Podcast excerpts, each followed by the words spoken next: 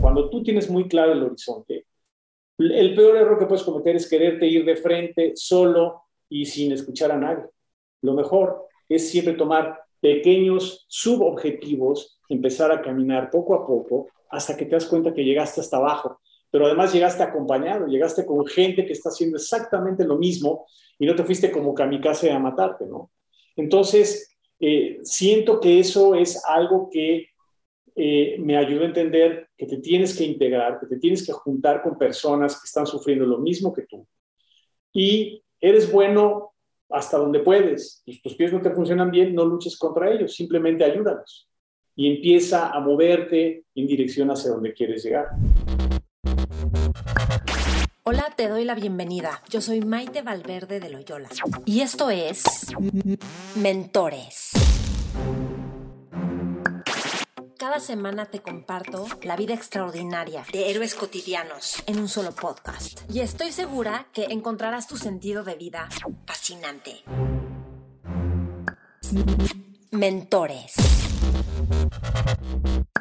Hola, ¿cómo estás? Te doy la bienvenida a este set que estoy segura que vas a disfrutar mucho. Mi invitado de hoy es Miguel Alberto Salazar Hernández. Miguel es un ejecutivo multinacional con experiencia en el desarrollo de panoramas estratégicos para productos de farmacia humana, salud animal y bienes de consumo para las industrias farmacéutica y alimentaria. Trabajó en corporaciones como McDonald's, Bristol Myers Squibb, Beringer y ha trabajado en la industria farmacéutica desde 1988 en Alemania y México.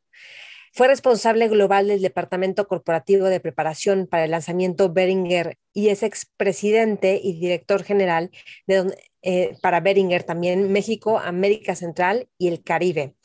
Y es consejero de varias empresas farmacéuticas, ha dado clases en el TEC, en el ITAM y en otras instituciones mexicanas y europeas. Es mentor en Endeavor, en donde es considerado uno de los 100 mejores mentores en Endeavor de México. En esta entrevista con Miguel hablamos de cuál es la visión correcta cuando tienes cáncer, cómo relacionarte con eso y nos cuenta de su propia historia. Hablamos de cómo prepararte para ser director general de una empresa multinacional, cómo generar cultura dentro de las empresas, por qué es importante trabajar en diferentes áreas y no durar más de 10, años en un mismo rol y por qué sí recomienda terminar la universidad. Estoy segura que te va a servir mucho esta entrevista. Lo puedes encontrar a Miguel en LinkedIn como Miguel Alberto Salazar Hernández. Su Twitter es M Salazar H66. Y yo estoy como Maite Valverde de Loyola, el programa Mentores con Maite, y quiero saber de ti después de que termines esta entrevista, qué es lo que más te sirve de la entrevista. Y antes de que empecemos a escuchar la entrevista, te recuerdo que Mentores Lab empieza cada siete semanas. Lo que hacemos en Mentores Lab es leer un libro como grupo entonces nos reunimos una vez a la semana durante seis semanas. En las reuniones semanales lo que hacemos es discutir los temas del libro y ver qué es lo más importante para aplicar los temas más importantes a nuestra vida diaria. Yo les pongo ejercicios y dinámicas para que lo podamos aterrizar a nuestra vida. Son fascinantes y no es lo mismo que leer un libro, es verdaderamente estudiar y absorber en tu vida diaria los conceptos más valiosos de los libros que vamos leyendo. Leemos libros de hábitos, de cultura, de dinero, de mindset, de liderazgo. Son increíbles todos los libros de cómo ir transformando tu forma de relacionarte con la vida, con la adversidad y con tus talentos. Entonces es fascinante. Y por último, si tú quieres en tu empresa ayudar a que fluya la comunicación entre las diferentes partes, yo puedo ayudarte a hacer eso. Hago con las empresas mentorías y también sesiones para generar flujos de comunicación de forma que los equipos puedan trabajar de la mejor forma posible. Entonces, ¿qué hacemos? Hacemos sesiones de retroalimentación, de comunicación y también de ideas para que funcionen de la mejor forma posible los equipos. Son sesiones fascinantes. También vemos temas de hábitos, de reducir estrés.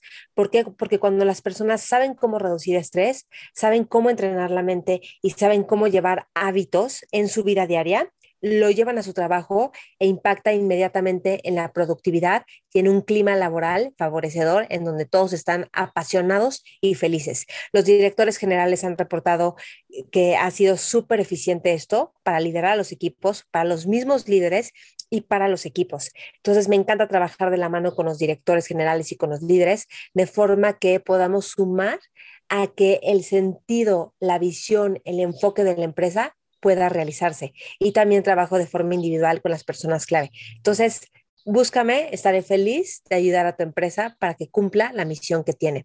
Te dejo con esta entrevista con Miguel Salazar. Disfrútala.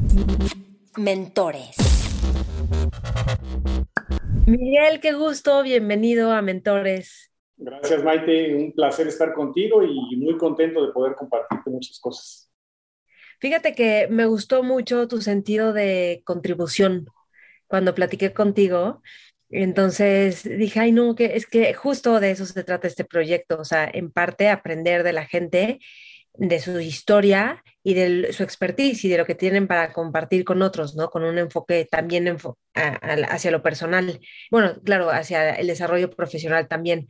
Pero me dijiste algo muy bonito que me gustó, que es que em, cuando das mentoría es como, como que tomas a las personas como si fueran tus hijos y, y, también sentir que cuando tú das, el, te beneficia muchísimo a ti, ¿no? Cuéntame, ¿cómo ves esto? Explícame un poquito más. Pues eh, yo creo que todo, tiene que ver un poco con fundamento y valores que, que he adquirido a lo largo de mi vida, ¿no? Eh, te platiqué que para mí el tema de dar tu tiempo, de donar tu tiempo, tus esfuerzos hacia los demás, eh, pues pretende evitar dolores en el crecimiento profesional de alguna persona o personal incluso, ¿no? Esa donación eh, que en algún momento también te comentaba Santa Magdalena Sofía, decía que había que empezar desde nuestro metro cuadrado, empezar a ayudar a los demás que están cerca, pues los, son inmediatamente tus hijos, los más cercanos, tu esposa, tus padres, tus hermanos. Eh, y una vez que has tratado de cumplir con ellos, pues claramente los que siguen son los del siguiente eh, tramo, ¿no? Y muchas veces no te imaginas que lo que tú has vivido puede realmente ayudar a transformar y a mejorar la vida de los demás. Entonces, a mí me ha parecido extraordinariamente eh, gratificante el poder saber que los errores que tú cometiste o los aciertos que tú cometiste eh, y que de alguna manera los traes cargando en tu acervo de conocimientos y de experiencias, en algún momento pueden ayudar a transformar la vida de los demás. Y yo sí siento que, que, darte hacia los demás en el sentido eh, compartir y eh, no solamente adueñarte de tu tiempo, sino dar parte de tu tiempo, es para mí algo súper enriquecedor porque no te puedes imaginar las palabras que salen de las personas que alguna vez tocaste y que tal vez tú no te diste cuenta, pero como en mi formación eh, he logrado convertirme a ese tipo de, de, actitudes, la realidad es que te sorprendes. Eh, yo, yo te voy a decir que he cometido muchísimos errores y no soy este, un perfecto, ni, ni mucho menos, pero sí soy muy consciente muy consciente de las implicaciones que ha tenido una u otra decisión en mi vida, ¿no? Y bueno, eh, una vez que tomas una decisión, lo único que tienes que hacer es continuar apoyar y si la tomaste mal, pues corregir lo más pronto posible. Y eso yo creo que ha sido eh, parte de, de, lo que he logrado contribuir a, a los demás. Sí. Bueno, entonces, este, ahorita quiero ver un poquito como de, tu plan de vida, pero tus formas de ayudar son en Endeavor, eh, en mentorías y de qué otras formas das clases también o por épocas. a ver, este, diría, diría, que en términos de servicio en general, así vamos a ponerlo porque eh, de algún, yo, yo siento que cuando trabajas sirves, pero obviamente recibes una remuneración. En términos de servicio no remunerado, pro bono, eh, desde hace mucho tiempo, pues este, tuve la oportunidad de dar clases, eh, en donde el pago era prácticamente simbólico, es decir, no lo menosprecio hoy, pero creo que es eh, algo que, es lo de menos en el momento en el que empiezas a, a prepararte en tu vida profesional. tuve la oportunidad de dar clases en la universidad, tuve clases, eh, tuve oportunidad de dar clases también en otros centros educativos, es decir, estuve, yo estudié en la Universidad de Anáhuac del Sur y ahí fue donde inicié también mi vida académica, fue donde me dieron por primera vez la oportunidad real de dar clases. Antes había dado clases de algunas cosas un poco menos, menos eh, trascendentes desde preparatoria, cosas que yo conocía, por ejemplo, música. Este, eh, por ejemplo, también en algunas ocasiones me, me contraté con una empresa para dar clases a padres de familia que no sabían computación en ese entonces. Estoy hablando 1982 tal vez. Y, este, y ellos tenían, yo tendría menos de 20 años, o sea, 18, 19, estaba empezando a, la, universidad, entonces, pero yo ya, yo ya tenía los temas de computación muy frescos, que es mi, mi, licenciatura, ¿no? Yo soy licenciado en informática eh, por formación. y este, me contrataron, porque en ese entonces, imagínate, lo que te voy a decir te va a sonar arcaico, pero no había computadoras en la universidad. Había macrocomputadoras, no había una PC, la primer PC pues, la recibí junto con otro colega allá. Y en un colegio, en el colegio alemán, me invitaron a dar clases a padres de familia que empezaban a entrar a este mundo y sobre todo porque sus hijos ya estaban empezando a llevar clases de computación. Entonces fue muy interesante. Ahí me pagaron un poquitín, pero la realidad es que lo hice más para estar en contacto con ellos. Después inicié a trabajar con universitarios en la propia Universidad de Anáhuac, luego en el TEC de Monterrey, y muchos, muchos años después eh, me invitaron eh, una persona muy conocida en el medio, Carlos Mota, eh, me contrató en el ITAM para dar clases en la maestría de administración. Y fue ahí, digamos, donde fue mi culmen académico, porque realmente en el ITAM pude comunicar muchísimo a gente que estaba emprendiendo negocios, que estaban iniciando, etc. Eh, en el Inter, también en términos de servicio, eh, un amigo mío me invitó, eh, nos invitó a mi esposa y a mí a entrar a un retiro de, de evangelización fundamental de la Iglesia Católica, en donde nos invitaron primero para que participáramos y después de eso me cautivó la manera en cómo la gente entendía los mensajes tan claros y yo quise ser parte de eso y afortunadamente tuve la oportunidad de donar mi tiempo ahí para lograr también acercar a muchas personas a lo que nosotros consideramos que era una buena opción de vida para ellos. Eh, más adelante... Eh, ¿Hay de qué congregación es ese, ese retiro? en la parroquia de la Santa Cruz del Pedregal con los misioneros del Espíritu Santo, en mm. donde tuve, eh, participé en diferentes equipos de evangelización en la sierra, eh, de, en el Distrito Federal muchísimas veces, en la sierra también de eh, Guerrero, en la sierra de Guerrero y en algunos otros lugares, en donde básicamente pues, este, llevábamos eh, el mensaje claro de lo que una vida de un católico puede ser y puede transformar para las personas. ¿no? Entonces, este, fue impresionante los resultados que se, que se obtuvieron en ese momento. Eh, también algo que, que, me, que me cautivó. Es impresionante los resultados que se obtuvieron. Pues, porque tú te das cuenta que cuando eres testigo y das tu testimonio de conversión y de mejoría en tu vida, a pesar de los pesares, a pesar de que estés, este, según tú, hundido o tirado en el, en el piso, en el cuadrilátero, como solamente ciertas palabras que específicamente eh, nosotros como católicos eh, eh, con, con la, el seguimiento a Jesús, pues obviamente te, te, ayuda a entender y a comprender cómo su vida transforma y cómo sus palabras y sus obras también son muy vigentes y muy actuales. Y cómo eso puede ayudar también a convertir la vida de cada uno de los que, con los que estás trabajando, ¿no? Entonces, gente que se consideraba totalmente inútil, totalmente sin este, esfuerzos, sin energía, la vez de pronto revitalizada y con una actitud diferente y convertida este, realmente en sus costumbres y en sus actividades. Entonces, eh, ese es un primer paso, porque después, este, como nosotros decimos, tú puedes dar el primer paso, Dios da los 999 restantes. Entonces, nunca te sientes solo en ese sentido. Eh, eso desde el punto de vista... ¿Del rezo o de, de qué? Perdóname.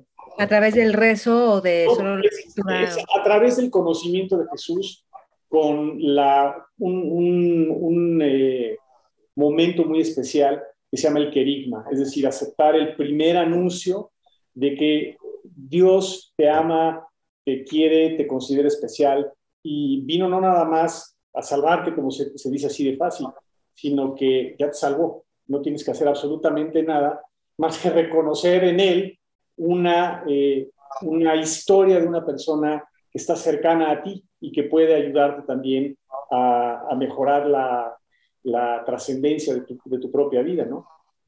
Es bien, es, es bien complejo porque además eh, es algo donde tú te sientes, ¿cómo puede ser posible que yo pueda estar diciendo esto con mi vida, con lo que he tenido, con las cosas buenas y malas que he hecho, pero sobre todo las malas que estás cargando? Y de repente dices, tranquilo, yo, este, esa cruz yo ya la cargué, tú no tienes por qué andar cargando con todas esas tonterías. Realmente este, tú te ves en la oportunidad de comprender mucho cuando sabes que no estás caminando solo y que no hay nada que te ocurra en esta vida que no vayas a poder lograr o que no vayas a poder este, conseguir. Entonces, eh, sí requiere mucha fe, sí requiere mucha fe, pero ¿sabes qué requiere más? Este, bajar la guardia y aceptar el testimonio de las otras personas que están frente a ti para entender por qué ellos se ven diferente a ti, qué es lo que tienes tú.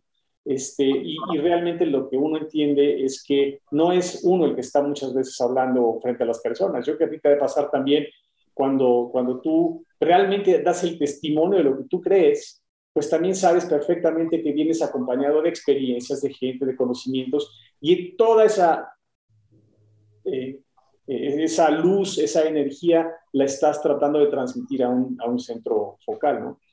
Entonces, bueno, pues ese, es eh, uno de los, los, los, momentos donde yo estuve más contento en mi vida y aprendí a tratar mucho con la gente. Pero no fue sino hasta que me convertí en director de una importante empresa en nuestro país, donde tuve la conciencia plena de que las empresas son exitosas por la gente. Sí, por ti, digo, tú cuando fuiste director de Beringer? Correcto. Sí, bueno, tuve la oportunidad de trabajar en Beringer muchos años. O sea, fue la empresa que me enamoró también, este, porque tenía un sentido muy claro. Yo tuve opciones de entrar a diferentes empresas, como, como todo el mundo, cuando era joven, ¿no? eh, y me ofrecieron bancos y dije, bueno, pues un banco, mi papá era banquero, por cierto. Entonces, eh, dije, a ver, el producto que se maneja ahí es el dinero, pero realmente son números porque tú cuando metes el dinero al banco, pues ves un número, ¿no? el dinero no lo tienes tangible, entonces eso no me gusta. Y en la industria de la salud comprendí la maravilla que es realmente fabricar un producto que puedes tocar, que puedes sentir, que puedes transformar y que puedes entregar a las personas y que puedes sanar a las personas. Para mí, el mejorar la vida y la calidad de vida y sanar a las personas era una misión súper este, trascendente. Es decir, yo cuando, cuando veo que una persona con eh, enfermedades cerebrales o del corazón se levanta, camina y tiene energía para continuar, diferente a la que tenía antes de empezar a, tomar una terapia o un medicamento, es, es, una magia, es una conversión increíble, porque eh, así como en el, en el, sentido que te platicaba yo hace unos momentos en la parroquia de la Santa Cruz, pues algo que también es increíble es ver cómo en todo ámbito tus valores pueden servir. Y cuando enfocas también todas esas actitudes a poder mejorar, en este caso, la salud de las personas, un tema muy específico de la, del ser humano, eh, es, ese empieza a darle otro tipo de sentido a tu vida y puedes ganar mucho o poco, pero el saber que un medicamento que fue fabricado en tu planta, que no nada más trae el nombre del medicamento, sino el nombre y apellido de todas las personas que trabajan en tu empresa y que cuando lo recibe un paciente, tú o yo, no nada más trae el nombre y el, compuesto químico y el precio y la cajita y el color, etcétera. Trae el trabajo de miles y miles de personas detrás. Es una cosa este, que solamente cuando la vives lo puedes, este, sentir. Y fue cuando yo comprendí que de verdad la gente, mientras más la, la, puedes conocer, más la puedes ayudar. Y definitivamente más te pueden ayudar a ti yo te decía que sí, yo considero que yo he sido exitoso pues, por mí, por una parte, pero yo te diría que ni el 50% de eso lo hubiera logrado si no es por los proveedores, por mis empleados, por mis colaboradores, por mis consejeros, por mis directores, por los obreros, etcétera. Y sí, estudié mucho y saqué calificaciones regulares, pero la realidad es que gracias a la gente se logran los resultados. Y es parte de lo que yo trato de hacer cada vez que hago mentorías con la gente de Endeavor o en otros, en otros ámbitos, ¿no? Sí, o sea, sí hablas como de esta interdependencia, pues no que no es solamente producto de una persona, pero ¿cuál es tu 50%? O sea, porque como que siento que ah, venimos empaquetados con, con habilidades o cualidades que se nos dan de forma muy natural y otras que desarrollamos. ¿Tú cuáles, a ti cuáles se te dan de forma natural y cuáles desarrollaste? Porque, o sea, lo que lograste y lo que has logrado tampoco es como cualquier cosa, así necesita como de una visión, una estrategia, una capacidad de escuchar que me han dicho que tienes. Pero a ver, cuéntame tú. Pues mira, eh, yo te voy, a, te voy a ser muy franco. Este, eh, cuando eres joven, dudas mucho de ti. Sabes que tienes capacidades, tienes mucha energía, tienes mucha vitalidad, tienes distractores que te pueden ayudar a, no caer también en, tentaciones que no debes eh, seguir, este, en malas prácticas, pero créeme que no hay nada como la seguridad de que tú no puedes solo. O sea, eh, yo no hay nada de lo que haya podido lograr sin que alguien haya estado a mi lado. Le hace mi esposa, le hace mis hijos, le hace mi grupo de amigos, que es un grupo muy compacto, pero muy nutrido de experiencias, personalidades, inquietudes, profesiones, etc. Entonces, yo te digo, yo reconozco en mí que tengo sí un, porcentaje de contribución importante gracias a mis estudios académicos, gracias a la poca o mucha inteligencia que pueda tener yo, pero saliendo de la universidad o saliendo de tu entorno académico, querer hacerlo tú solo es el primero y más grande de los errores. Eh, porque tú puedes sentir que sabes todo, que, crees, que crees todo, que ya lo leíste todo, que ya lo estudiaste todo eh, y que tienes de alguna manera tu visión de cómo llegar a un fin. Y no hay error más grande que ese. Tú sabes que yo, una de las cosas y de mis pasiones es el esquiar, esquiar sobre, en, nieve, ¿no? Esquí alpino. Y ahí fue mi clase ejecutiva más maravillosa que te quisiera narrar en un par de minutos. Básicamente, no sabía yo esquiar. Yo, tenía, yo era muy mal este, deportista y tuve accidentes en mis pies, que, me rompí los tobillos varias veces cuando voleibol. Entonces, eh, realmente no era muy bueno así como para hacer deporte. Y un amigo mío, bueno, tú ya lo conoces, este, mi gran amigo Alejandro Molina, este, una vez me invitó a su casa para poder platicar sobre irnos de vacaciones a esquiar. Fuimos a esquiar, finalmente me metió a clases, eh, íbamos un grupo grande de amigos, clase número uno, todo el mundo pasa al nivel 2 y yo repruebo. Después de este... ¿Cuántos años tenías ahí? No, pues yo tendría este, hace 30 años, como 25 años más o menos, 26 años. Este, siguiente día, este, todo el mundo en nivel 2, yo en nivel 1. Eh, todo mundo pasa después al tercer nivel y yo repruebo y vuelvo a quedarme en el nivel. Y yo ya estaba desesperado, le dije a mi esposa en la noche, sabes que ya me quiero regresar, ya no aguanto más, es una locura, este, no puede ser posible. Y me caía y me lastimaba y estaba de verdad a punto de comprar mi boleto para regresarme a México. En eso, una persona muy querida que estaba por ahí, mucho más anciana que nosotros, me dijo, déjenme a Miguel un ratito y me lo voy a llevar. Me subió a la montaña y me dijo, aquí no bajas más que esquiando o rodando. Entonces, me empezó a enseñar algo que yo no comprendía. Cuando tú estás arriba de una montaña, tú tienes a ver hasta abajo el destino final y te bloqueas porque es brutalmente alto. O sea, imagínate que estás a 2.500 pies de altura y de repente ves hasta abajo y la gente hasta abajo no se ve. Entonces, tu cuerpo reacciona con un estrés brutal y te das cuenta de que te vas a matar. Y él me dijo, el error es que hagas eso. Ya tienes muy bien la técnica, la ya te he visto esquiar, pero lo que tienes que hacer es ve tus siguientes tres metros y esquías y te das la vuelta y tus siguientes tres metros.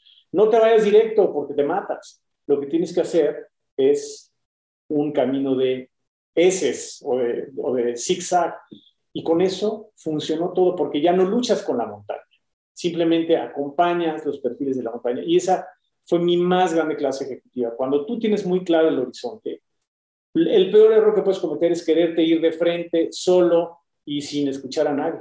Lo mejor es siempre tomar pequeños subobjetivos, empezar a caminar poco a poco hasta que te das cuenta que llegaste hasta abajo. Pero además llegaste acompañado, llegaste con gente que está haciendo exactamente lo mismo y no te fuiste como kamikaze a matarte, ¿no? Entonces, eh, siento que eso es algo que eh, me ayuda a entender que te tienes que integrar, que te tienes que juntar con personas que están sufriendo lo mismo que tú.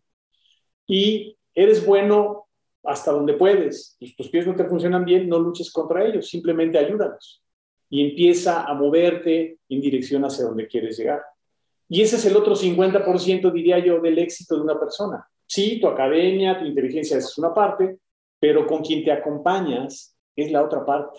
Y muchas veces hay eh, eh, personas que quieren caminar solos y sufren mucho. Puede ser que lleguen al camino final, al destino final, pero no es tan simple ni tan rápido como ellos esperan.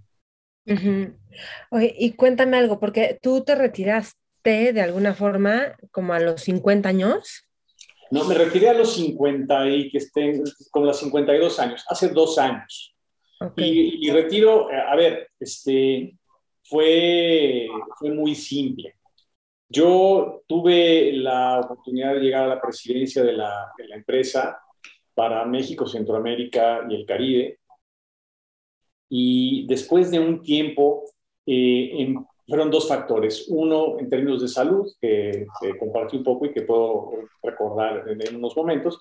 Pero otro fue el término profesional. Yo no creo en el empoderamiento, yo no creo en la permanente eh, este, parálisis de un ejecutivo en una posición. Si no te mueves, yo creo que te estancas y estancas a los demás. Eh, yo había venido en teoría para esta para esta posición para siete años como máximo. Y después de diez años, que las cosas estaban dando bien, también pensé que ya no estaba contribuyendo tanto como yo esperaba. Los resultados de la empresa iban fantásticos, eh, no había, eh, había mucha transformación de, la empresa en términos de cultura, por ejemplo, en términos de, de estilos de trabajo. Y después de un tiempo dije, esto puede convertirse en un empoderamiento inútil. Entonces empecé a, pensar en mi retiro temprano. A esto aunado en, en el 2016 tuve la noticia de una enfermedad pulmonar muy grave, cáncer de pulmón, en donde eh, pues sí te zarandea muchísimo, pero yo como gente de salud comprendí que lo que primero que tenía que hacer era eh, tranquilizarme y ponerme en manos de expertos. Después de mucho tiempo, eh, de, tratamiento, pues seguí muy bien, tuve una, una operación de donde me retiraron parte del pulmón y me, me dijo el doctor, no te preocupes, si, hace, si no haces maratones, te garantizo que si lo quieres vas a hacer triatlones, es decir, no iba a estar yo confinado en, en, en una silla de ruedas al final del día. ¿no? Eh, y esto me hizo pensar que tal vez había que pensar un poquitito más en, en mí y, que podía o tenía la oportunidad de tomar mis decisiones. Económicamente eh, me iba bien, sin embargo, el dinero no era mi motivador. Yo siempre les he dicho a mis hijos que nunca voy a ser millonario y nunca voy a aspirar a ser millonario. Voy a aspirar a vivir bien y tener mi calidad de vida con ellos y en ellos, y eh, tanto como ellos me lo permitan, como mis hijos me lo permitan, pero nunca voy a estar inútil, es decir, nunca voy a estar sin hacer nada. Mi idea realmente era que después de más de treinta y tantos años de trabajar, lo que yo quería era viajar por México, porque siempre viajé muchísimo, eh, más del 50% de mi tiempo, y pues te podrás imaginar que yo visitaba mucho aeropuerto, hotel, aeropuerto, después otro hotel, llegaba a mi casa, volvía a empacar y me iba a otros lugares, etcétera. Y la realidad es que cuando dices, sí, he pisado muchas partes del mundo, pero no he conocido muchas partes del mundo dije, lo primero que tengo que hacer es conocer México. Y eso quise hacer a partir del 1 de enero del 2020 y empecé a, visitar pueblitos. Me fascina, mi esposa es extremadamente culta y le encanta aprender y le encanta conocer cosas nuevas y demás. Y yo quería empezar en México, yo no quería seguir viajando como estaba haciendo. Eh, y la, sorpresa fue la pandemia, que llegó hace ya bastantes meses, y ahí fue donde tuvimos que detener los planes, fue donde inventamos este asunto de ir y venir eh, entre la Ciudad de México y Querétaro, Cuernavaca, algunos lugares así, donde no veíamos personas, pero estábamos de alguna manera aislados viendo el verde. Eh, y yo, francamente, creo que eso me ayudó muchísimo. Eh, sigo con mis temas de salud, este, pero no estoy inútil, te digo, estoy en consejos de administración de algunas empresas muy, muy lindas, estoy trabajando para, para Endeavor de una manera tanto como ellos me lo piden. Eh, estoy en, eh, trabajando, trabajando en la Cámara de Industria Farmacéutica, es decir, sigo vinculado, pero ya no me levanto a las 5 de la mañana a tener mi primer videoconferencia para que a las 8 de la mañana ya tuvieras prácticamente tres horas de junta eh, donde ya cumpliste tus primeras tres reuniones. Ahora yo manejo mi tiempo, me divierto muchísimo, estoy con muchas ganas de continuar viajando y conociendo el país, soy un enamorado de México y lo que quiero es también eh, demostrar que no necesito ser feliz solamente teniendo recursos económicos, sino conociendo, paseando y ayudando a los demás. Ok, a ver, déjame preguntarte de, esta, de este tema del pulmón y el cáncer del pulmón. ¿Cómo, qué fue lo que más te ayudó para salir adelante?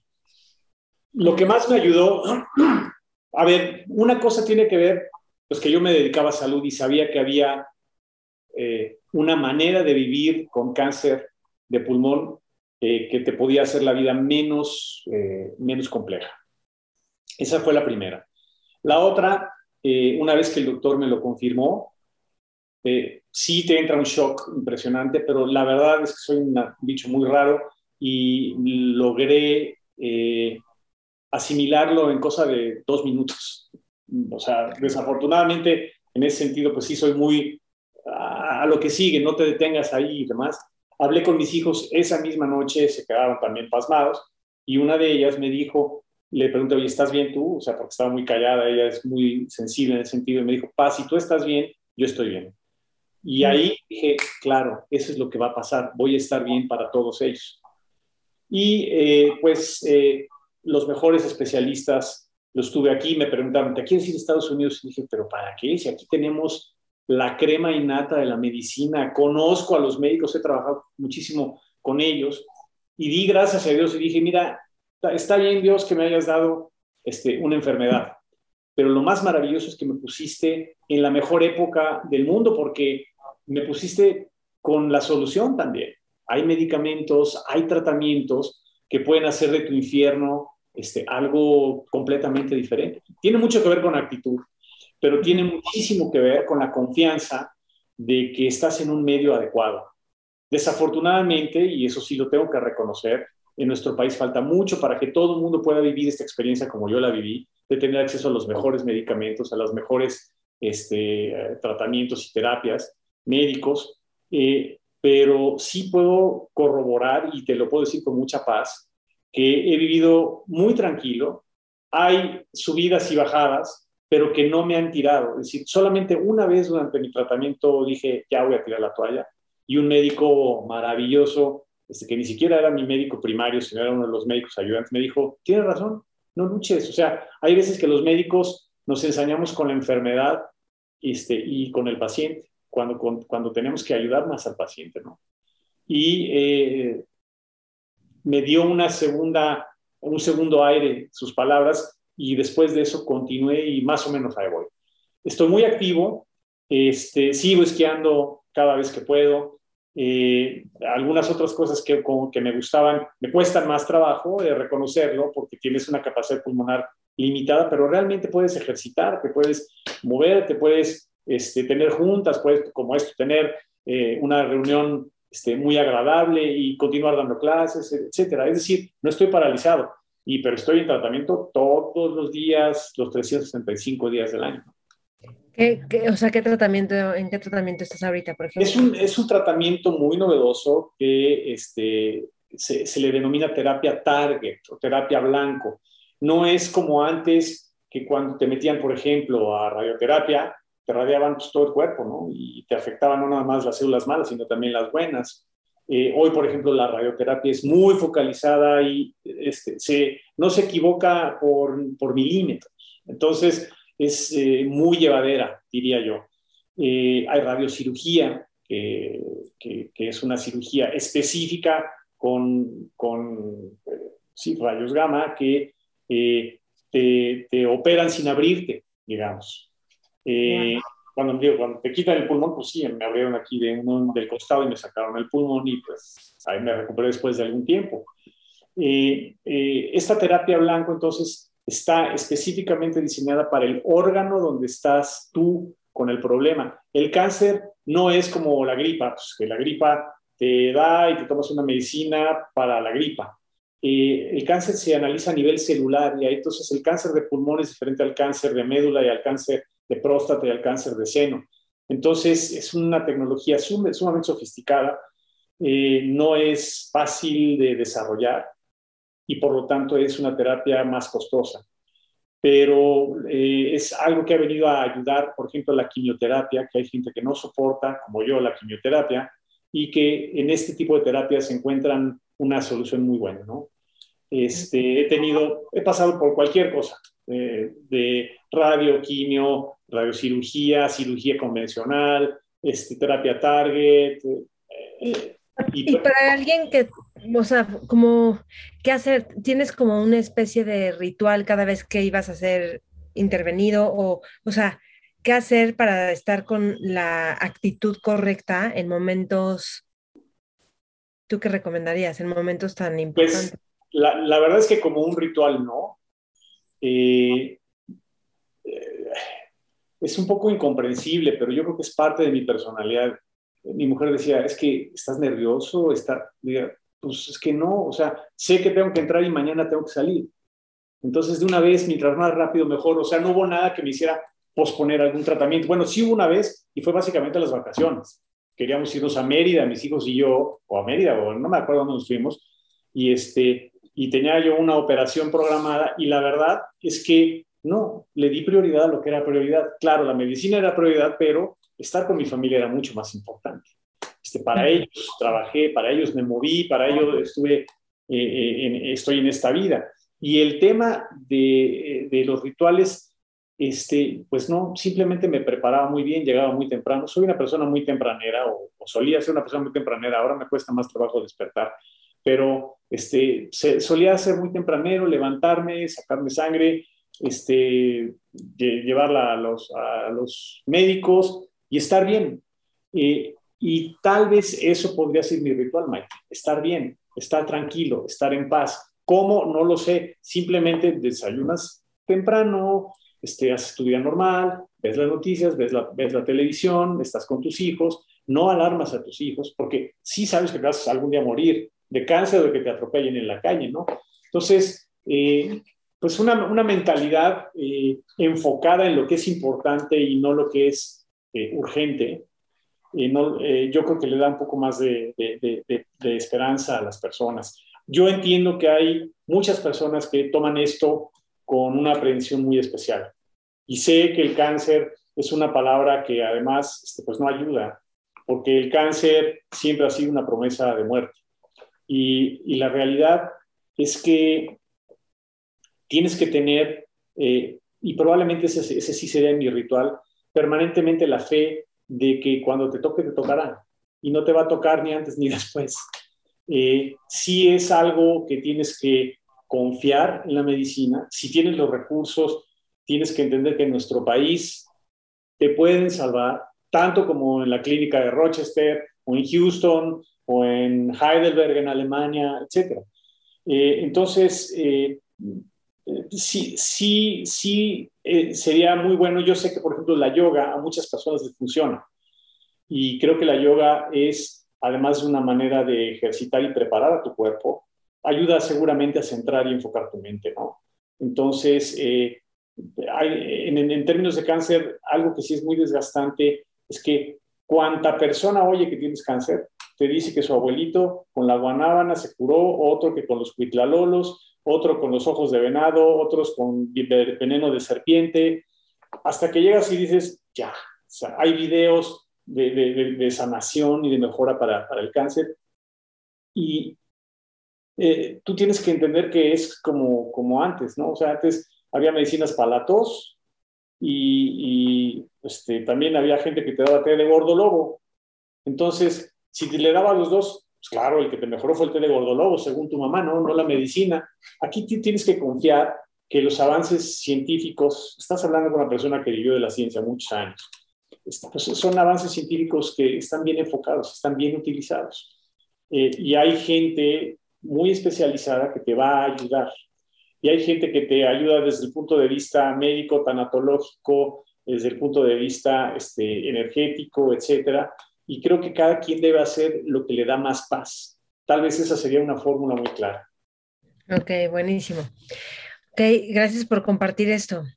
Sí, Quiero pasar ahora a otra parte de eh, más en lo profesional y es que tú te mm, enfocaste mucho en el servicio al cliente.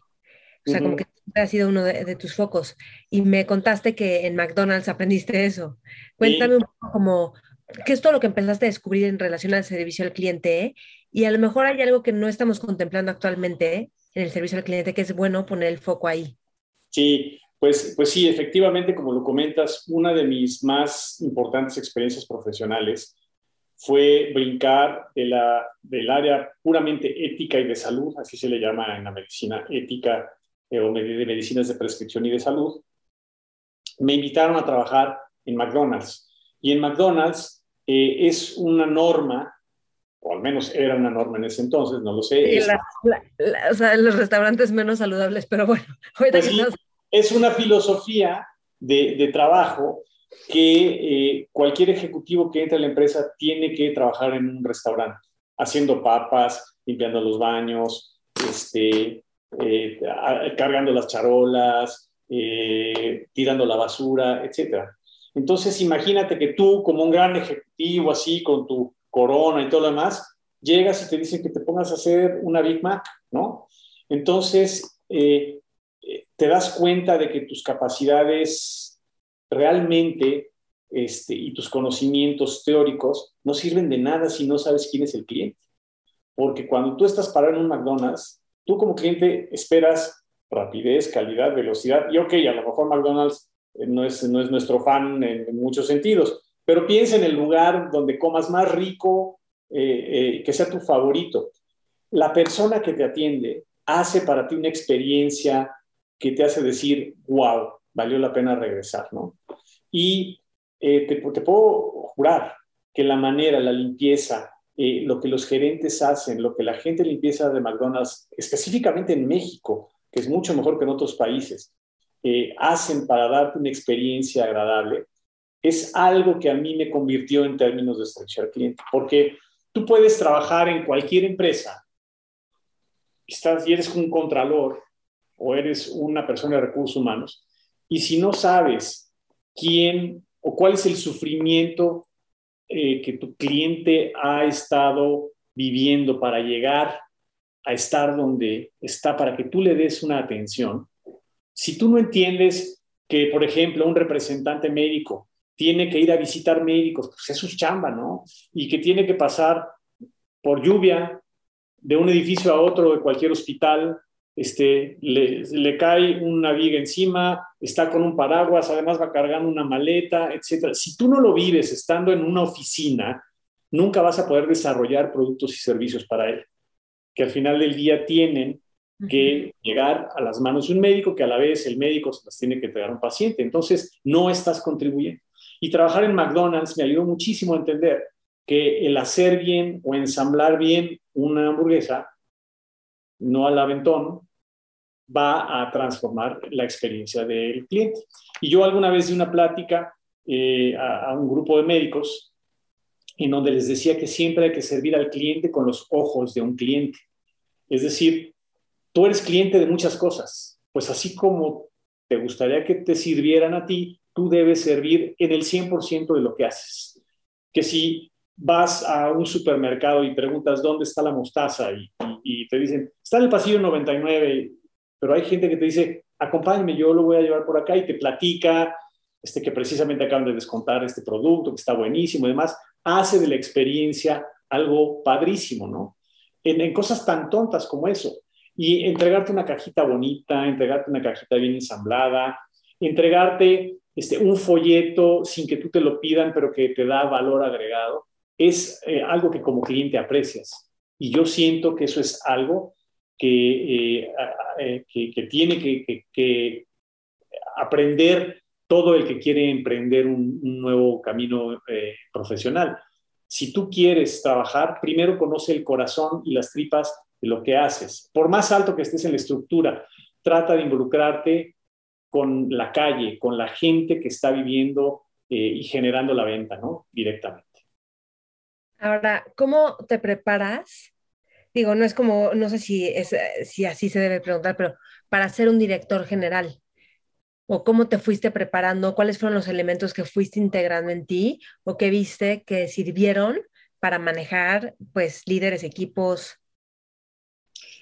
Pues yo nunca esperé ser director general, para serte franco. Nunca me lo imaginé. Sí, sí, mi objetivo era crecer, pero crecer para vivir bien. Yo, por ejemplo, respetaba mucho mis fines de semana. Mis fines de semana eran sagrados, porque si de por sí no tenemos en nuestro país muchas vacaciones en las empresas, yo le, yo le decía a mis hijos, hagan de sus fines de semana sus vacaciones para que realmente no las llegues a extrañar. Y pues nosotros que tenemos la fortuna de tener familia que tiene pues una casa en Cuernavaca o amigos que tienen una casa en Valle de Bravo, etcétera, procuren visitarlos, procuren estar allá para que no lo requieras. Pero bueno, finalmente me mandaron a un puesto en, Alemania para que dirigiera una organización particular y pues estaba muy contento, pero pues no, ahí tampoco, también eres un número dentro de los 70 mil empleados de la empresa. O sea, no eres, ay, wow, el mexicanito que estudió en la Náhuac y trabajó en McDonald's. O sea, llegas como cualquier otro este, hijo de vecino y la realidad es que eh, las cosas se fueron dando. De pronto, un ejecutivo muy importante de la empresa me dijo, ¿sabes qué? Este, quisiera que te fueras a México y te regreses como uno de los directores de tal cosa. Evalúas tu situación, te das cuenta de que ya puedes, en, ese sentido, aprendiste mucho de lo que te faltaba en tu país y que podrías ser un director de esta área muy buena. Eh, y después de un tiempo, te das cuenta que eh, no vas a hacer tú las cosas. Mientras más alto llegas, lo que más tienes que hacer es integrar equipos. Entonces, aprendes precisamente que el integrar esa maquinaria como un reloj que gira perfectamente, esa es tu labor, ese es tu objetivo. Tú no tienes que saber todo y no tienes que hacer técnicos, pero sí te tienes que allegar de la gente que tiene los conocimientos y las aptitudes y las habilidades para mover esta gran maquinaria, este gran barco. Eh, y más adelante, este, finalmente esta oportunidad se transformó, se canceló y me dijo el, este ejecutivo, no, ya no queremos que vayas para allá, queremos que vayas a, este, a esta otra dimensión, pero vas a ser el director de la empresa. Director de la empresa, wow. O sea, eso sí estaba, sí, era medio de miedo, pero sabía que podía con el reto, sabía porque conocía, ya llevaba muchos años en la industria farmacéutica, la parte técnica era para mí este, mi DNA, lo respiraba y lo transpiraba. Eh, los primeros años fueron complicados, sobre todo porque llegas y hay un equipo, una estructura que tú mismo tienes que evaluar y no tienes que llegar con la varita y decir, todos los viejos se van y todos los nuevos se quedan. Lo que yo contrate va a ser lo mejor. Al contrario, el trabajo más difícil es saber quiénes de los que te heredaron, ¿no? Son personas que pueden combinarse con lo que ahora la empresa quiere de, de ti y de la compañía y contratar mm, talento importante eh, integrarlo con el talento existente y aprender que tienes que tomar muchas veces decisiones difíciles. Yo te puedo decir que si llegas como un director a una empresa con el ánimo de despedir a las personas que no te caen bien o a las personas que no quieres funcionar, te garantizo la tumba y vas a fracasar profesionalmente.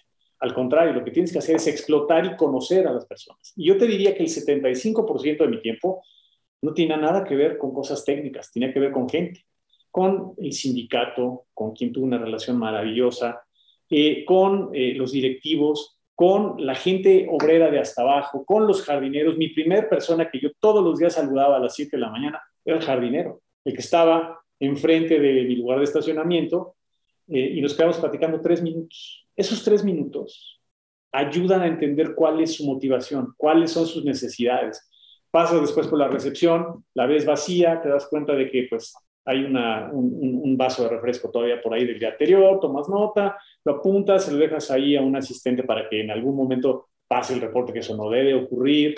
Eh, y yo siento que el involucrarte en el día a día con las personas es lo que te convierte y, hace que tú puedas tener eh, una gestión adecuada.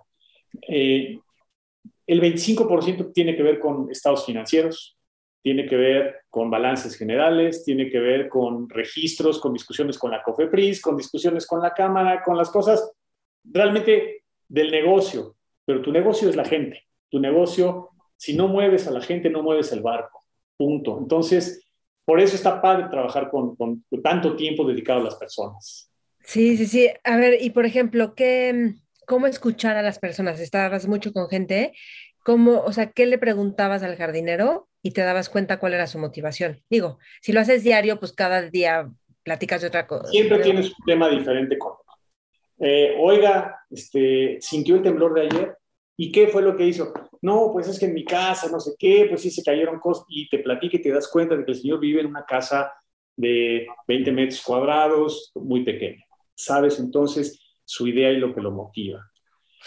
Pero llegas a una reunión grande, magna, de fin de año, en donde dices, y todos los días yo platicaba con este, el señor jardinero y aprendí a conocer a su familia porque en algún momento me invitó a comer a su casa y ahí estuvimos comiendo mole y estábamos, es decir, una cosa te va involucrando con otra. Después con el jefe, con el, con jefe del sindicato, este, su, su, mamá eh, entró en diabetes y platicamos mucho, sembramos un árbol en la compañía con su nombre y para él eso representó ser una cosa maravillosa, ¿no? Imagínate que cada una de estas cosas es como si te las hicieran a ti. Viste al cliente con los ojos de un cliente. Eh, la empresa se transformó mucho. Nosotros nos llamamos en algún momento el Google de las farmacéuticas. Si tú en algún momento buscas en algún buscador Google de las farmacéuticas en México, va a aparecer la empresa, porque teníamos eh, espacios muy habitables, como por ejemplo hamacas, ¿Por qué no? Si la gente quiere descansar, que se vaya a las hamacas. Tenemos una cancha de fútbol hermosa, este, salas de lactancia. Cambiamos eh, en algún momento el tema de paternidad eh, y maternidad, de tal manera que los papás pues, también tenían derecho a irse a casa cuando este, tenían un hijo, ¿no? O sea, ¿por qué nada más las mamás 15 días y todos nosotros ampliamos esos términos? y lo ampliamos también a paternidad. Y, y, y, hay cosas que no te cuestan nada. Es decir, a ver, Maite, poner unas hamacas en la empresa donde teníamos grandes árboles y demás, ¿qué me costaba a mí? Absolutamente nada. Y cuando acabas de comer, teníamos un comedor fantástico. Eh, si en lugar de ponerte a caminar o irte a sentar, a no te quieres echar un coyotito de 10 minutos, es hasta sano y, te puedes eh, recostar sin ningún problema.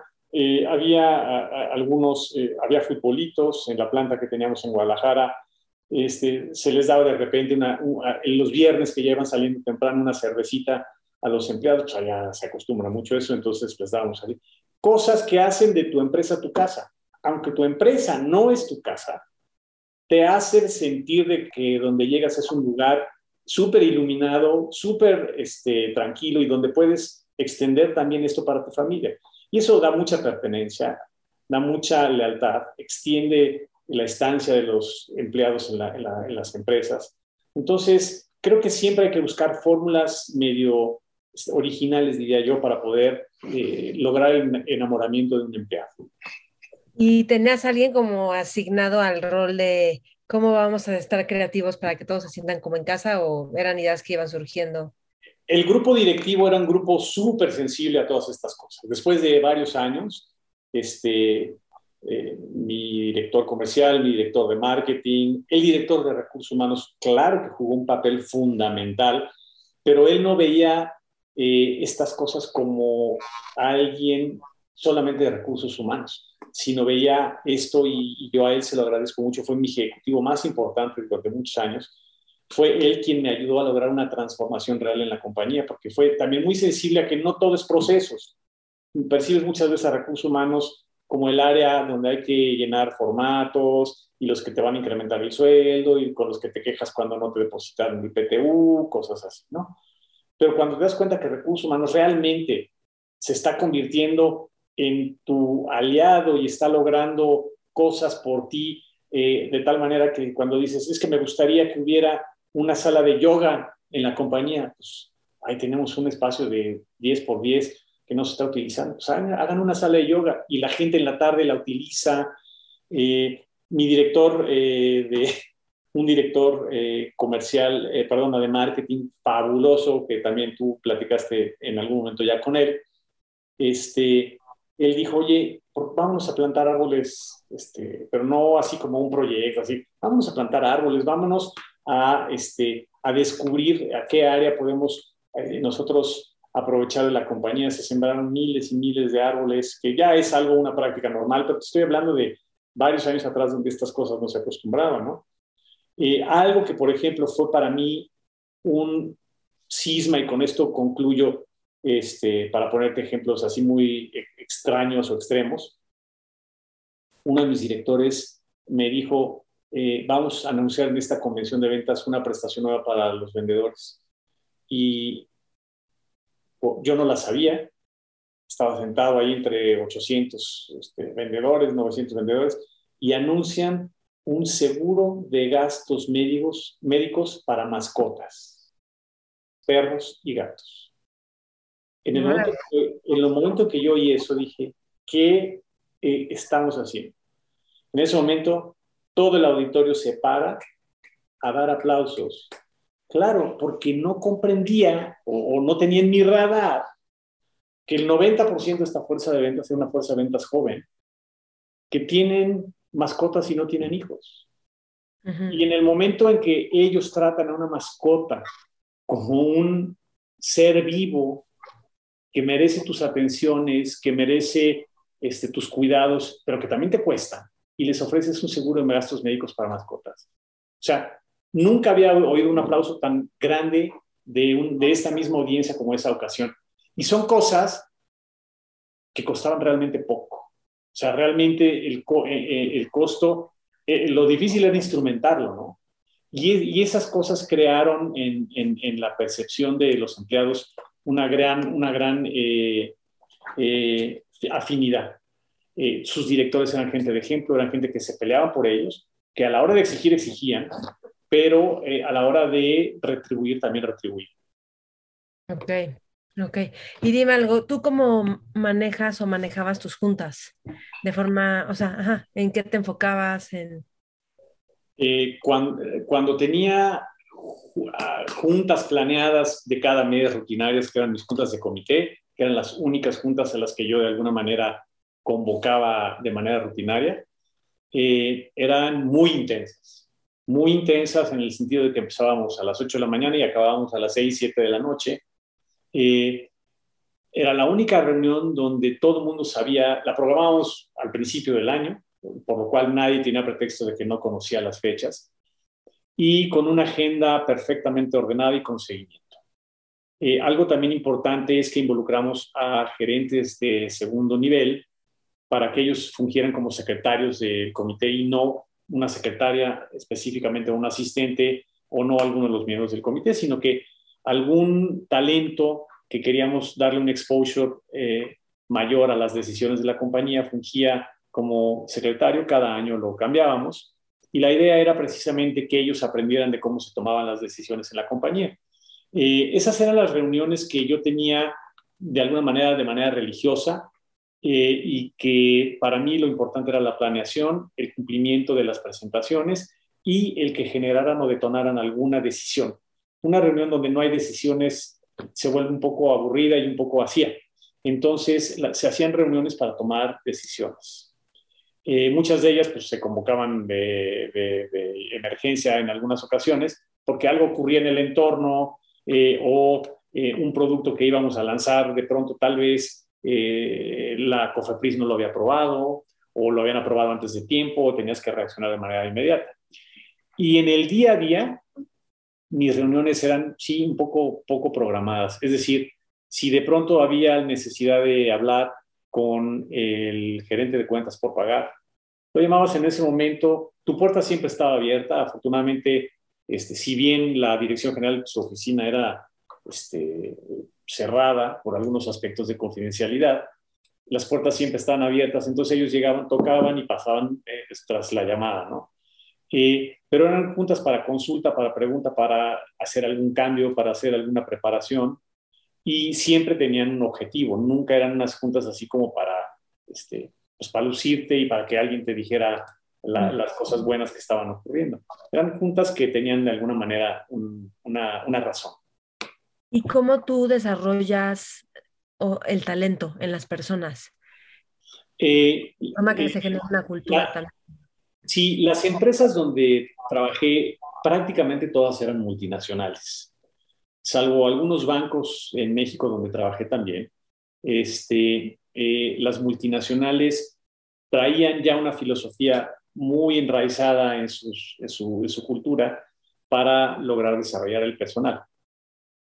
Entonces, en cuanto a herramientas, no te faltaban. Es decir, había, por ejemplo, sistemas de cómputo donde podías eh, incorporar a un empleado su personalidad, sus características, sus logros, sus alcances y demás. Y después podías hacer un tracking de lo que un empleado podía lograr si detonaba ciertas actividades. Lo ibas rastreando y el siguiente año medías su comportamiento, medías su potencial y medías claramente cuál era su desempeño y podías ahí localizarlo en una matriz donde podías activar ciertas cosas para él o ella.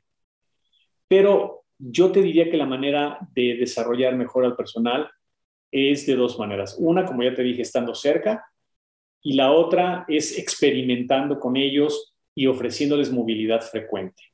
Un empleado que se quede en su lugar 10, 15 años no es un empleado que vas a poder explotar en su totalidad. Pero si le ofreces oportunidades cada tres años, cada cuatro años, a pesar de que vaya a un área que no es de su competencia, lo va a fortalecer y le va a dar más. Eh, yo te dije que yo era eh, una persona de un área técnica. Yo, mi licenciatura fue licenciatura en informática y después estudié mi maestría en administración y mercadotecnia. Pero eh, vine de un área técnica, del área de sistemas, de información y telecomunicaciones, y me convertí en una persona comercial porque alguien me dio la oportunidad de desplazarme de un área técnica a un área comercial y atravesé por servicios a clientes, por el área de Contraloría Comercial, por el área de segmentación de mercados, de investigación de mercados, este, gerencia de producto, etcétera, cosas que yo nunca estudié en la, en la carrera.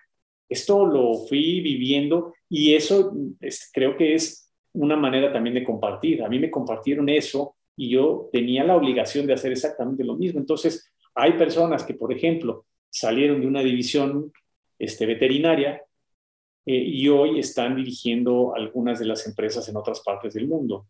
Había personas que habían salido de recursos humanos, se desplazaron a un área de finanzas y el día de hoy puede ser que estén aspirando, qué sé yo, a un área este, de marketing. Entonces, eh, dejar a las personas en su área de confort no es bueno, no es lo más adecuado. Si lo que tú quieres es explotar el talento que todo mundo tiene hasta cierto nivel, lo mejor es sácalos de su área y dales un proyecto, dales, hazlos participar en una idea, hazlos para participar en algo que también sea eh, de trascendencia para la compañía. Ok, buenísimo. Y ahorita que das mucho mentorías a emprendedores, ¿con qué ves que se atoran? Y tú, o sea, en un sentido quiero como el patrón que hay entre emprendedores, digo, cada uno será distinto, los giros de los, el giro de cada negocio es distinto, pero como con qué no tropezarnos, eso es lo que quisiera. Yo creo, yo creo que algo que sufren mucho es pasar de, de la planeación a la acción. Eh, y esto es, eh, ha sido un factor común. A ver, recuerda que tengo dos áreas, en este caso ahora de consejería de consultoría. Uno en consejos de administración y otra en el área de mentores. Dos diferentes ambientes totalmente, porque uno está súper bien estructurado y está acostumbrado a que una vez que se decide algo, tienes que implementar porque eso significa resultados. Esos son los consejos de administración. Es, no es raro en ellos exigirles movilidad. A, los, a, los, eh, a los emprendedores, algo que sí les ocurre es que tienen una desconexión muy importante con los key stakeholders que te pueden eh, cambiar la vida. Por ejemplo, en el tema de salud, eh, para mucho para lo que me buscan es, oye, ¿tienes algún contacto en la COFEPRIS? ¿O quién me puede enseñar este, dónde hacer un proyecto para mejorar la calidad hospitalaria? ¿O dónde podría yo este, aprender cómo eh, moverme a las farmacias? Y esos contactos es levantar la mano, porque hay mucha gente que lo conoce y muchas veces ellos quieren recorrer el camino rudo. Y el camino rudo es, pues yo los busco, yo trato de averiguar y creo que la, mentor, la mentoría es precisamente eso, el tratar de explotar los canales que alguien ya más recorrió para que de, al final del día puedan darte más consejos. Ese es el primero que te diría que es de las cosas comunes que veo este, que pueden llegar a fallar. La segunda es el soñar en exceso. Nadie, nadie te debe sacar de ese blue sky ¿eh? o de blue ocean, como en algunos momentos se conoce, donde tienes que soñar y tienes que decir, ¿y si hago esto? ¿Y si cambio esto otro? ¿Y si todo lo demás? Y después tienes que empezar a ver cuáles son los pitfalls donde vas a estar cayendo, dónde están esas zanjas donde no te vas a poder salir si es que te metes. Y muchos de ellos, eh, por la misma personalidad que llegan arrastrando, sí tienen en algún momento eh, eh, los descalabros que tienen. quieren transformar, por ejemplo, un sistema judicial que en nuestro país es bien complejo. Entonces piensan brincarse las trancas de alguna manera cuando no es muy conveniente. Entonces, esas, ese soñar en demasía muchas veces quita los pies en la tierra. Yo platicaba con una persona hace muy poco, este, que ahora eh, incluso los levantamientos de capital se van a complicar dada la situación mundial en, eh, que estamos viviendo. antes, pues tener un buen concepto te ayudaba a levantar 200 millones de dólares con varios de estos grandes inversionistas que existen en el mundo, ¿no? Eh, sin haber vendido una sola pieza de ningún producto, solamente por tener un buen concepto.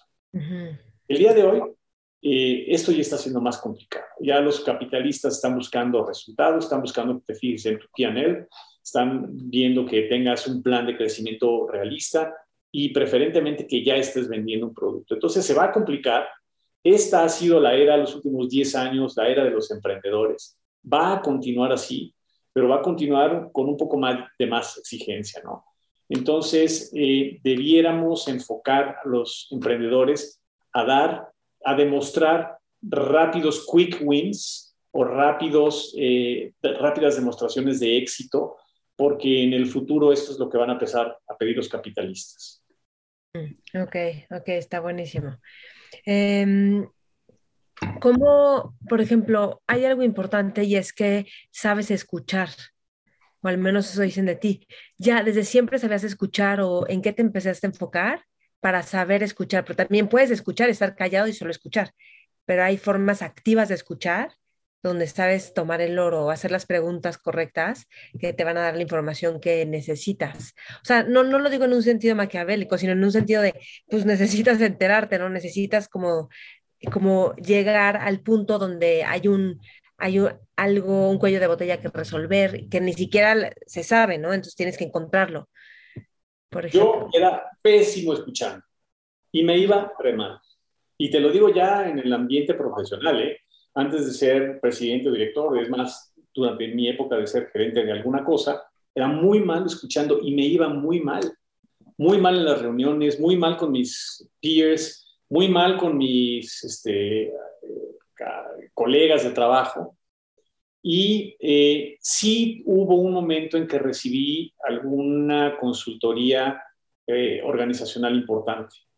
Y hubo algo que me dio un campanazo muy fuerte, porque una psicóloga de una de las empresas que me apoyaba esta empresa me dijo, es que tú eres muy bueno, tú eres el que salió el mejor rankeado para esta posición y demás, pero tienes un problema, tú no contaste cuántos cadáveres dejaste en el camino.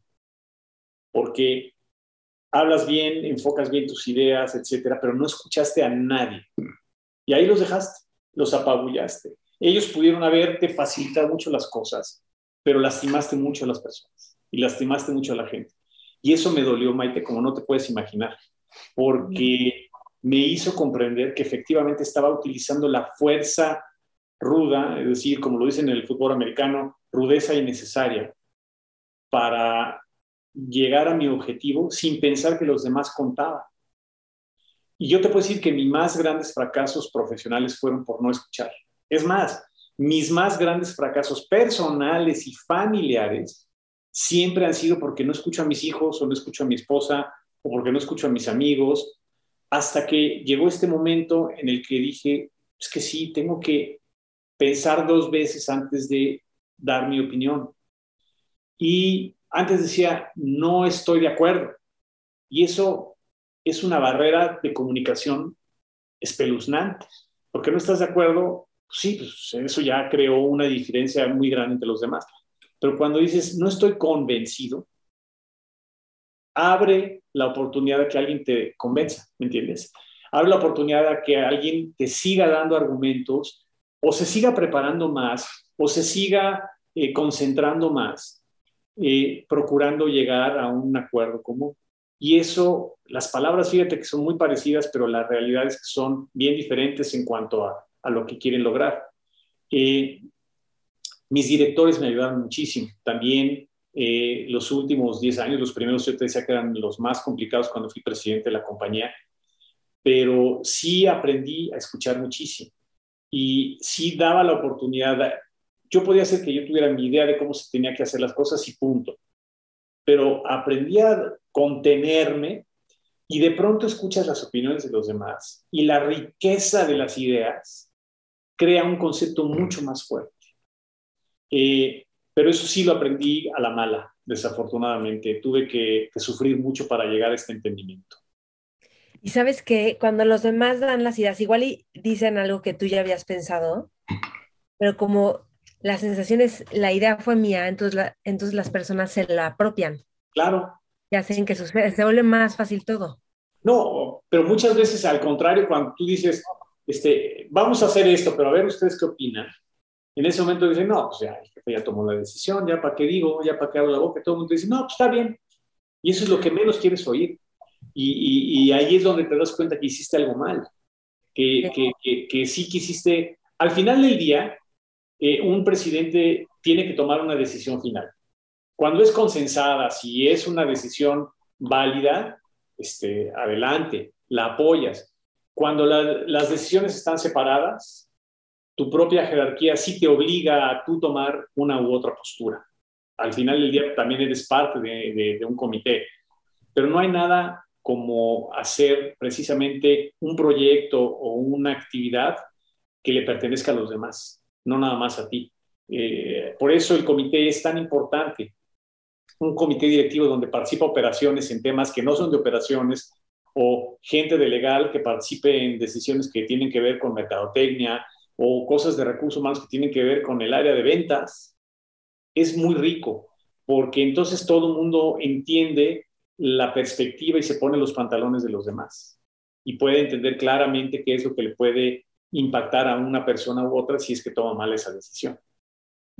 de acuerdo, sí, total, en la comunicación, o sea, que, que hay un flujo. A mí me sorprende cómo hay empresas que tú juras que eso es lo más natural y no. O sea, no se conocen las partes, momentos donde hay directores que nunca han tenido una reunión, todos los directores juntos, que dices, qué impresión, o sea, como si fuera como una familia la empresa, ¿cómo creen que va a haber comunicación, sensibilidad de otras áreas si no se juntan, no? La bendición es eh, allegarte de gente brillante. Eh, y fíjate que los consejos de administración son, son, son eso. Eh, las empresas pues, no necesitarían en términos reales más que un presidente que toma las decisiones y órale, es el capitán del barco. Pero la realidad es que un consejo de administración da mucho centro, porque tú como empresario estás muy metido en tu negocio y no ves desde afuera todas las cámaras que te están apuntando, ¿no? Las implicaciones. Es por ello que el término ESG está hoy muy en boga, que habla de environmental safety y temas de gobernanza. Entonces, eh, esa, esas, y eso lo que quiere decir es que la gobernanza eh, clara hace que también haya la posibilidad eh, de, enfocar mejor las baterías de una u otra decisión. Eh, la empresa moderna que no tiene un consejo, que dé consejos, no, no, al final del día van a tomar la decisión que quieran, pero yo te aconsejo que vayas por acá porque si tomas la otra decisión te va a pasar esto. Al final del día, el presidente tiene la última palabra, pero cuando escuchan, esto funciona bien. Eso de divide y vencerás es de la vieja guardia, no sirve para nada.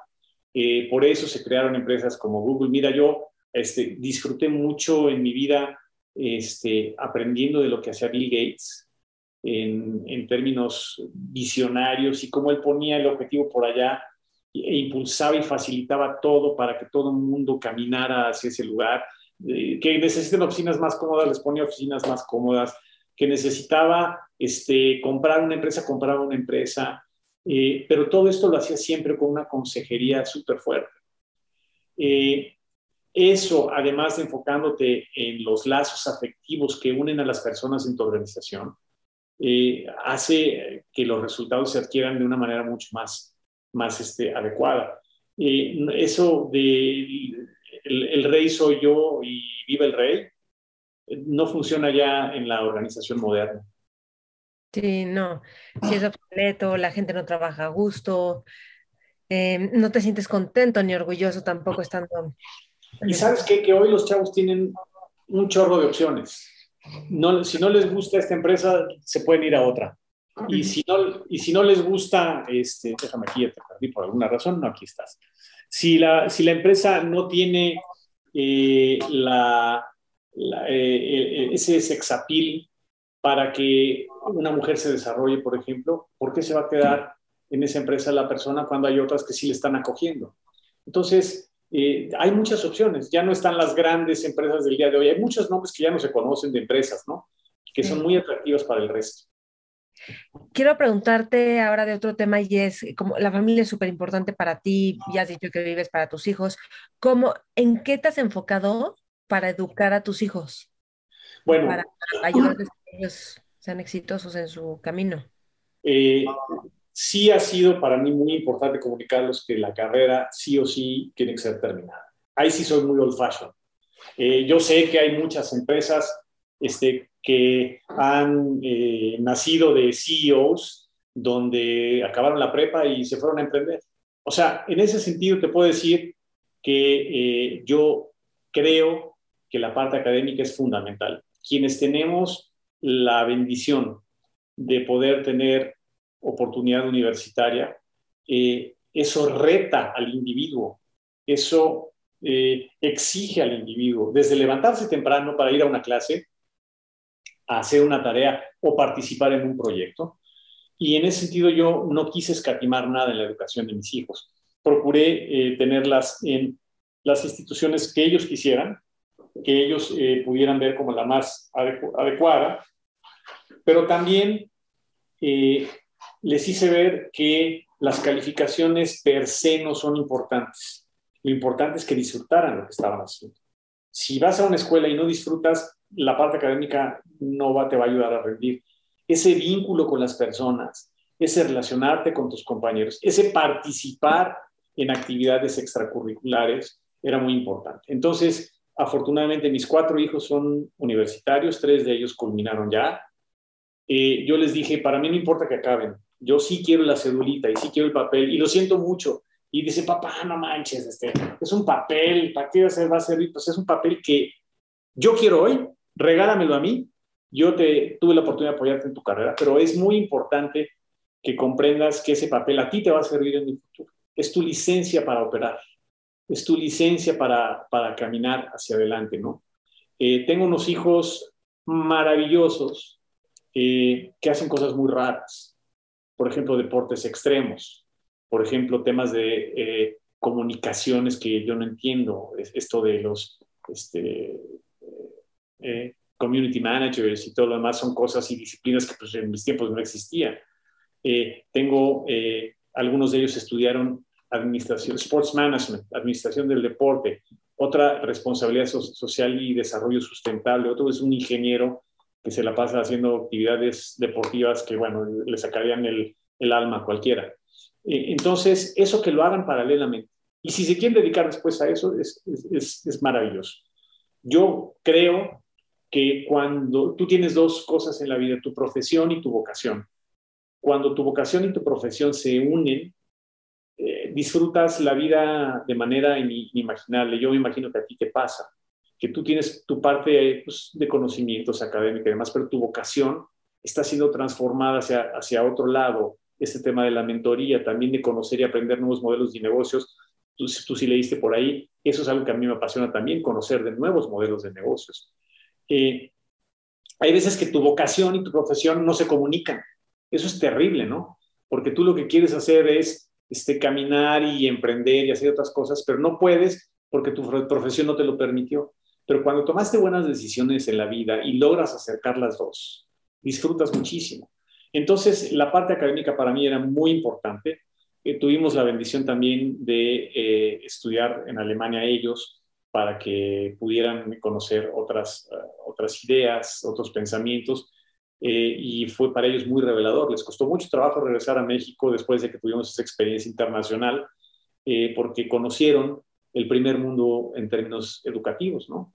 y México sigue siendo todavía muy tradicionalista y eso lo tenemos que transformar. De acuerdo. ¿A qué le llamas nuevo modelo educativo? ¿Qué, qué les ponen en Alemania? Pues allá tú aprendes por la experiencia sensible, sensorial.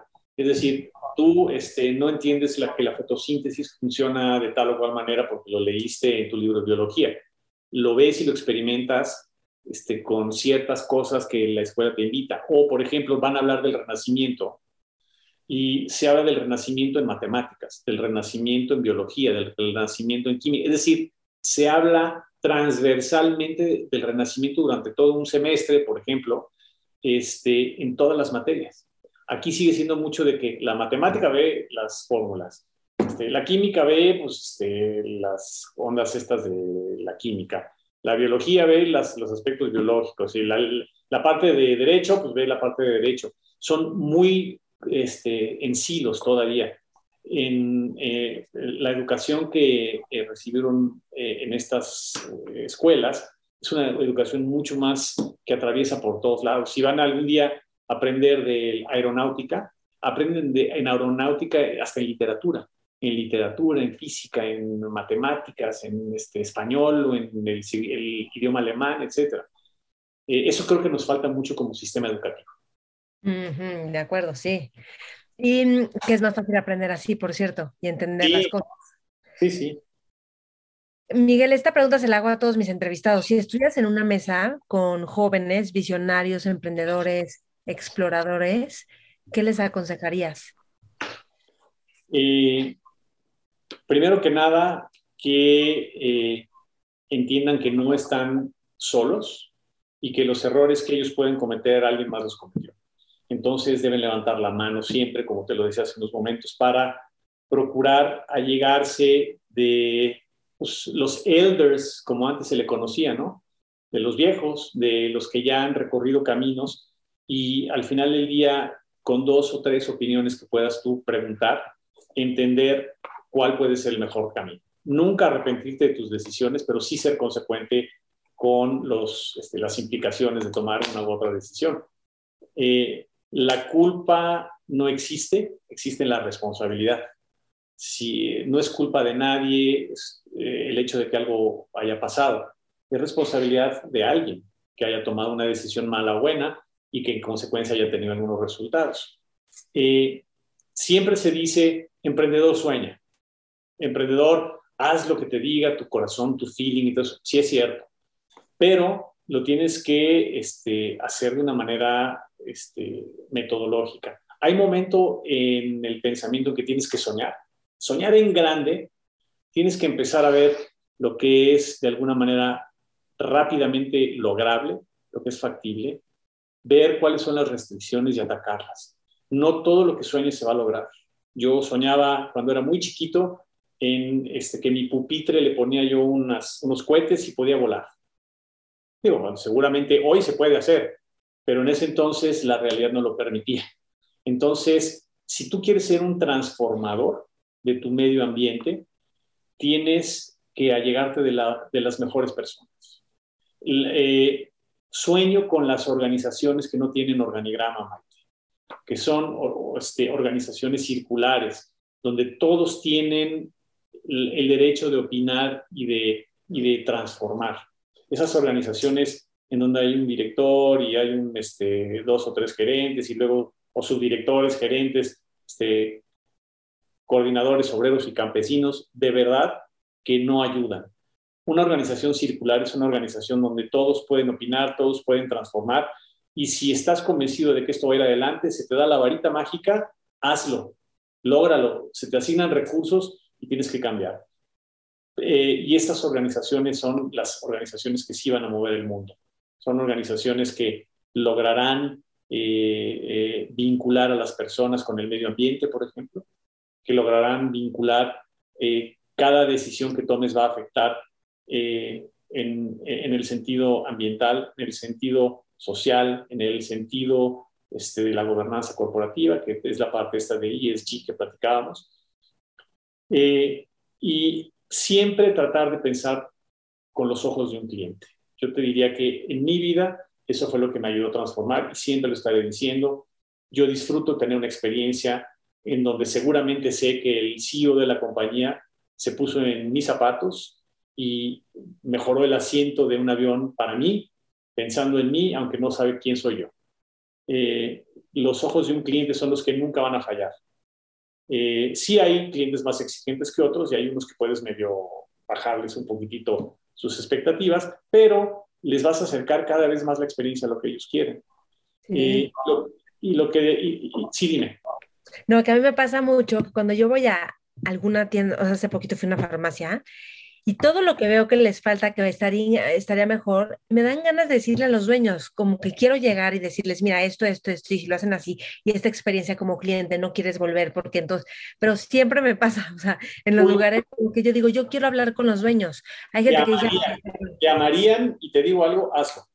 Este, siempre que puedas, eh, habla con el gerente, o si te topas con el dueño de la compañía, dile, oye, ¿por qué haces esto así? Cuando lo podrías hacer de esta otra manera. A lo mejor lo hace por tradición, a lo mejor le, lo invitas a que tenga un eureka en, en, la mente. O a que me contrata de consejero. por eso, o sea, y, y, yo creo, mira, el día de ayer estuve en un consejo de, de una empresa y, o antier, y este, hubo tantas buenas ideas, no, no mías, o sea, del grupo de consejeros, que de inmediato el director general habló con tres o cuatro sus gerentes para darles las ideas y dijo, hay que hacerlo porque vino de gente que piensa como cliente. Y me habló otro de ellos para decirme, puedes venir a platicarnos de esta discusión que tuvieron. Entonces, el que no vocaliza y verbaliza las experiencias que exige o que necesita, de verdad que siempre se va a estar quejando. ¿Por qué no me dieron un vaso más bonito? ¿Por qué siguen usando en Starbucks este, estas cosas desechables que son contaminantes, por qué en la farmacia tal este, no me pusieron una pantallita para que yo pidiera los medicamentos antes de llegar a la cosa esta de acá, por qué me pusieron el alcohol en una botella en lugar de ponérmelo en qué sé yo, ¿no? Esas cosas son parte de lo que, lo que está un director obligado a escuchar. Y las empresas que no tienen la posibilidad de hacer esto de manera rutinaria hacen investigación de mercados de alguna manera cada X tiempo se enfocan en una problemática, hacen investigación de, mercados, hacen mystery shoppers, hacen diferentes técnicas en donde aprenden del comportamiento del consumidor, que es una de las especialidades donde a mí yo me especialicé mucho en esa parte, en segmentación de mercados. Eh, eh, el comportamiento del consumidor es fundamental, pero para conocerlo, los consumidores no están así agrupados, ¿no? O sea, no están todos los que les gusta el color café, están en la colonia Roma, no, no es cierto están repartidos por todos lados, los tienes que ir a buscar, entonces es bien complejo, ¿no? El preguntarles y saber a ti el color café, ¿por qué te gusta? Primero tienes que encontrar dónde está el cuate que le gusta el color café. Sí, de acuerdo. Muy bien. Miguel, ¿algo más que quieras agregar? No, Maite, muchísimas gracias por invitarme a platicar sobre eh, lo que representa para mí el compartir con los demás experiencias profesionales y de vida. Eh, yo creo que esta oportunidad es una oportunidad de oro para quien la escuche, no porque esté yo. Hay muchos en tu blog donde, donde, y en tus podcasts donde, donde han este, contribuido con grandes ideas y grandes conocimientos. Ojalá lo logres magnificar esto y lo logres este, distribuir y que además de tu vida profesional y tu vida económicamente activa, esto siga como un esfuerzo tuyo para, realidad, para cambiar la realidad de muchas personas también. ¿Sabes que la semana pasada me dijo un cuate, me dijo, gracias a mentores, escuché una entrevista y me metí a la maestría en innovación en el TEC. Qué bueno. porque una, una, Inés Sainz, la conductora, ella compartió que estaba estudiando eso y él fue y se metió. Y luego, y así me han dicho, gracias a mentores, entonces a mí se me ocurrió hacer esto y pum, y lo implementé yo. Me encanta. Pues como, como, como se pueda, Maite, tienes que difundir esto cuenta con mi apoyo también para la, difusión de tu, de tu esfuerzo y, este, y ojalá logres tener cada vez más éxito y lo puedas colocar en la visibilidad de muchas personas. Sí, gracias. Gracias, gracias, Miguel. Si, si alguien te quiere buscar, ¿dónde te pueden encontrar? Sí, eh, yo tengo eh, en, en, mi, fundamentalmente las redes sociales que utilizo para contacto profesional es LinkedIn, ahí me pueden encontrar fácilmente, M. Salazar H66. Este, tengo un Instagram donde soy bien poco activo, no me muevo mucho por ahí, pero este, yo te diría que con LinkedIn es la mejor manera que me puedan encontrar. Perfecto, muy bien. Ay, Miguel, gracias, pues qué gusto. Maite, muchísimas gracias. Que te vaya muy bien. Y te reconozco por tu vocación de servicio y también por tu fortaleza interna para atravesar adversidades de salud y de otro tipo. Lo agradezco muchísimo, Maite. Bueno, pues aquí mientras siga pisando este planeta, este, seguiré contribuyendo. Gracias.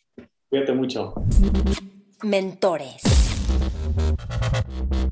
Espero que te haya servido esta entrevista que tomes todos los consejos de toda la experiencia que Miguel tiene. Me encantará saber qué es lo que más te sirve de esta entrevista y no olvides comentarlo o sea, escríbeme en redes sociales, puedes taguearme como Maite Valverde de Loyola y Mentores con Maite para saber de ti, para estar en contacto contigo. Comparte esta entrevista con otras personas a quienes, a quienes también pueda servirles. Y ya sabes que Miguel está en LinkedIn, Miguel Salazar, ¿ok? Y te lo pongo todo en la descripción del programa. Gracias por escuchar, gracias por compartir. Y por último, te recuerdo que cada siete semanas empezamos Mentores Lab. Mentores Lab es un grupo en donde lo que hacemos es leer libros y en la lectura de estos libros vamos discutiendo los temas del libro cada vez que nos reunimos una vez a la semana durante seis semanas y entonces hablamos de qué es lo más relevante y cómo aplicarlo en nuestra vida diaria. Y yo les pongo ejercicios y dinámicas para que podamos llevar los conceptos más importantes a nuestra vida. Entonces es fascinante, me encantará verte por ahí, todo lo publico en mis redes Maite Valverde de Loyola y en Mentores con Maite también. También te recuerdo que si tú quieres en tu empresa tener mejores canales de comunicación, si quieres sesiones de mediación, si quieres unir a tus equipos para que sepan resolver problemáticas juntos, para que sepan cómo comunicarse, para también reducir estrés, despertar inteligencia emocional, búscame porque soy la mejor en esto, ayudo a las empresas a que se puedan comunicar, hacer sesiones de mediación, a que los diferentes equipos justo se vayan retroalimentando entre sí mismos y las decisiones sean de forma grupal, que como lo viste en la entrevista, es lo que se necesita para que verdaderamente se apropien de las cosas y las mejores ideas vienen de las personas que menos te imaginas. Y también doy cursos de hábitos a nivel empresarial, porque las organizaciones están hechas de hábitos y eso genera cultura. Entonces, ¿cómo implementar hábitos funcionales y poderosos y que además te inspiren y los desarrollen a todos como seres humanos y como profesionistas, es increíble. Y también doy mentoría individual con las personas, con los líderes de los equipos, para que esto se vaya como en cascada hacia el resto de sus equipos. Bueno, espero te sirva. Gracias por escuchar. Gracias por compartir y nos vemos en el próximo Mentores. Mentores.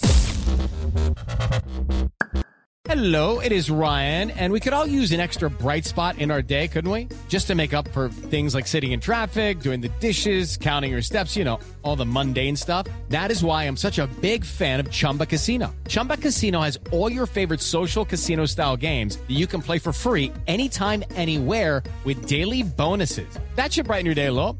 Actually, a lot. So sign up now at chumbacasino.com. That's ChumbaCasino.com. No purchase necessary. VGW. Void were prohibited by law. See terms and conditions. 18 plus.